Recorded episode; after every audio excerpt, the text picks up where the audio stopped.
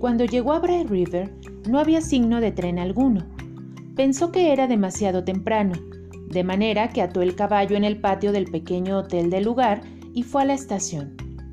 El largo andén habría estado desierto a no ser por una niña sentada sobre un montón de vigas en el extremo más lejano. Matthew, notando apenas que era una niña, cruzó frente a ella tan rápido como pudo, sin mirarla. De haberlo hecho, no hubiera podido dejar de percibir la tensa rigidez y ansiedad de su actitud y expresión. Estaba allí sentada, esperando algo o a alguien. Y ya que sentarse y esperar era lo único que podía hacer, se había puesto a hacerlo con todos sus sentidos. Matthew encontró al jefe de estación cerrando la taquilla, preparándose para ir a cenar a su casa, y le preguntó si llegaría pronto el tren de las 5 y 30. El tren de las 5 y 30 ha llegado y ha partido hace media hora, contestó el rudo funcionario. Pero ha dejado un pasajero, una niña. Está sentada allí en las vigas. Le pedí que fuera a la sala de espera para damas, pero me informó gravemente que prefería quedarse afuera. Hay más campo para la imaginación, dijo. Yo diría que es un caso. No estoy esperando a una niña, dijo Matthew inexpresivamente. He venido por un muchacho. Debía estar aquí. La señora de Alexander Spencer debía traerlo de Nueva Escocia. El jefe de estación lanzó un silbido. Sospecho que hay algún error, dijo. La señora Spencer bajó del tren con esa muchacha y la dejó a mi cargo. Dijo que usted y su hermana la iban a acoger y que usted llegaría a su debido tiempo a buscarla. Eso es cuanto sé a ese respecto, y no tengo más huérfanos ocultos por aquí. No comprendo, dijo Matthew desvalidamente, deseando que Marila estuviese a mano para hacerse cargo de la situación. Bueno, mejor pregunte a la muchacha, dijo descuidadamente el jefe de estación. Me atrevería a decir que podré explicarlo. Tiene su propio idioma, eso es cierto. Quizás se les habían acabado los muchachos de la clase que ustedes querían. Se marchó corriendo pues tenía hambre y el pobre Matthew quedó para hacer algo más difícil para él que buscar a un león en su guarida. Caminar hasta una muchacha, una extraña, una huérfana, y preguntarle por qué no era un muchacho. Matthew gimió para sus adentros mientras se volvía y recorría lentamente el andén. La muchacha le había estado observando desde que se cruzara con ella y le miraba ahora fijamente. Matthew no la miraba y tampoco habría visto cómo era en realidad de haberlo hecho, pero un observador ordinario hubiera percibido lo siguiente. Una chiquilla de unos 11 años, con un vestido de lana amarillo grisáceo muy corto, muy ajustado y muy feo. Llevaba un sombrero de marinero de un desteñido color castaño bajo el que, extendiéndose por sus espaldas, asomaban dos trenzas de un cabello muy grueso de un vivo color rojo. Su cara era pequeña, delgada y blanca, muy pecosa, la boca grande y también sus ojos, que según la luz parecían verdes o de un gris extraño. Eso para un observador ordinario. Uno extraordinario hubiera notado que la barbilla era muy pronunciada, que los grandes ojos estaban llenos de vivacidad, que la boca era expresiva y los labios dulces. En suma, nuestro observador perspicaz hubiera deducido que no era un alma vulgar la que habitaba el cuerpo de aquella niña descarriada, de quien estaba tan ridículamente temeroso el tímido Matthew Cuthbert.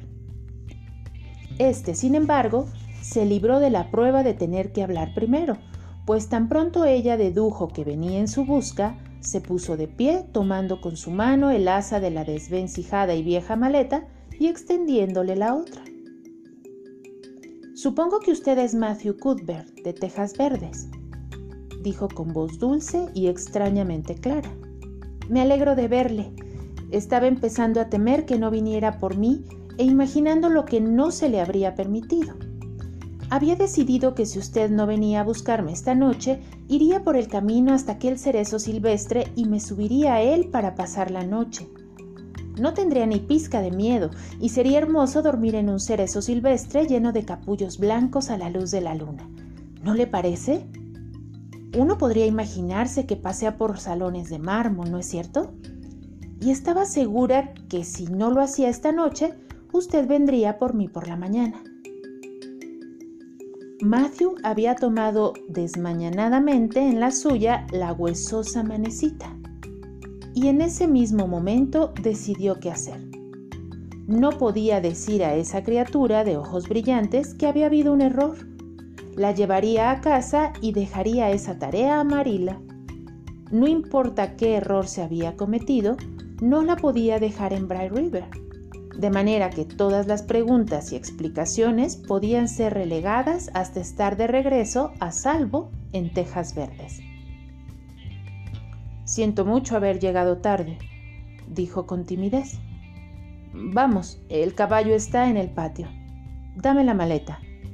Oh, puedo llevarla, contestó alegremente la niña. No es pesada. Tengo en ella todos mis bienes terrenales, pero no es pesada y si no se la lleva de cierta forma, el asa se sale, de manera que será mejor que me quede con ella, pues conozco el secreto. Es una maleta muy vieja. Oh, estoy contenta de que haya venido, aunque me hubiera encantado dormir en un cerezo silvestre. Tenemos que recorrer un largo trecho, ¿no es así? La señora Spencer dijo que serían 12 kilómetros. Estoy contenta porque me gusta ir en coche. Oh, parece maravilloso que yo vaya a vivir con ustedes y ser de la familia. Nunca he tenido familia de verdad, pero el asilo fue lo peor. No he estado allí más que cuatro meses, pero ha sido suficiente. No creo que usted haya sido nunca un huérfano en un asilo, de manera que no puede en manera alguna imaginarse cómo es. Es peor de lo que pueda imaginarse. La señora Spencer dice que hago muy mal al hablar así, pero no tengo mala intención.